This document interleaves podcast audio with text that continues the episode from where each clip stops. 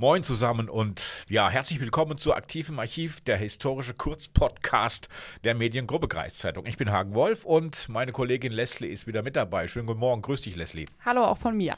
Ja, und ähm, die letzten äh, Aktivem Archiv-Folgen waren ja ein bisschen witzig, ein bisschen skurril. Mhm. Heute wird es äh, ja leider eher tragisch, äh, denn ähm, liegt daran, dass im Sommer 1967, da kam es innerhalb von sechs Wochen zu fünf Gewaltverbrechen hier in Niedersachsen, die zum Teil auch von Jugendlichen verübt wurden.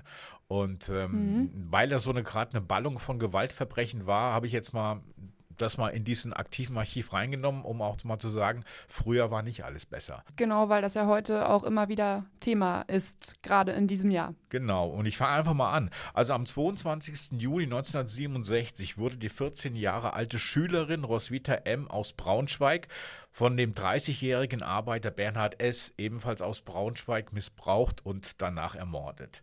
Sieben Tage später, am 29. Juni, wurde die sechsjährige Angelika S. aus Wolfenbüttel von einem 14-jährigen Schüler mit einem Taschenmesser erstochen. Am 7. Juli wurde in Burgdorf die fünfjährige Gerlinde F. missbraucht und erwürgt. Der Täter war ein 15-jähriger Junge, ebenfalls aus Burgdorf. Ähm, weiterhin im Juli wurde der 45 Jahre alte Torfarbeiter Wilhelm B.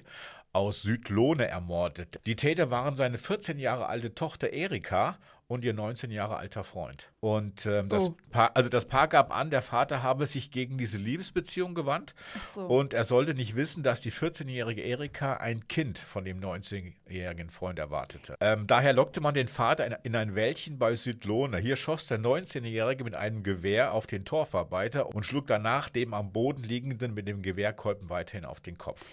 Das ist aber das ist, also ich höre ja viel True Crime und das ist schon eine sehr persönliche Art und Weise zu töten. Ja, und eine schlimme Art, wenn das so ja, ist. Ja, eine schlimme Art, aber auch sehr persönlich. Also ja. das ist nicht so, ich vergifte eine Person und kriege das gar nicht mit, wenn die dann umkippt. Ja. ja. Äh, dann schleifte man den Sterbenden, er war noch nicht tot, in ein oh. Kornfeld und als der noch röchelte, versetzte die 14-jährige Erika ihrem Vater mit dem Gewehrlauf noch mehrere Schläge auf den Kopf, bis er tot war. Heftig sehr heftig und wirklich sehr persönlich, ja. Ja. Mhm. Äh, am 2. August lockte ein 17-jähriger Schüler aus Peine den vierjährigen Rudi R. mit dem Versprechen, ihm das Boxen beizubringen, in ein kleines Waldstück. Dort würgte er zunächst den Jungen und als der sich nicht mehr rührte, stach der 17-jährige den kleinen Rudi 50 Mal mit seinem Klappmesser in Gesicht, Kopf und Rücken. Und, das ähm, ist wirklich sehr brutal, was du hier heute ja, erzählt. es ist wirklich brutal. Und ähm, als Grund gab der 17-Jährige bei der Vernehmung an, er wolle mal einfach nur ein ganzer Kerl sein.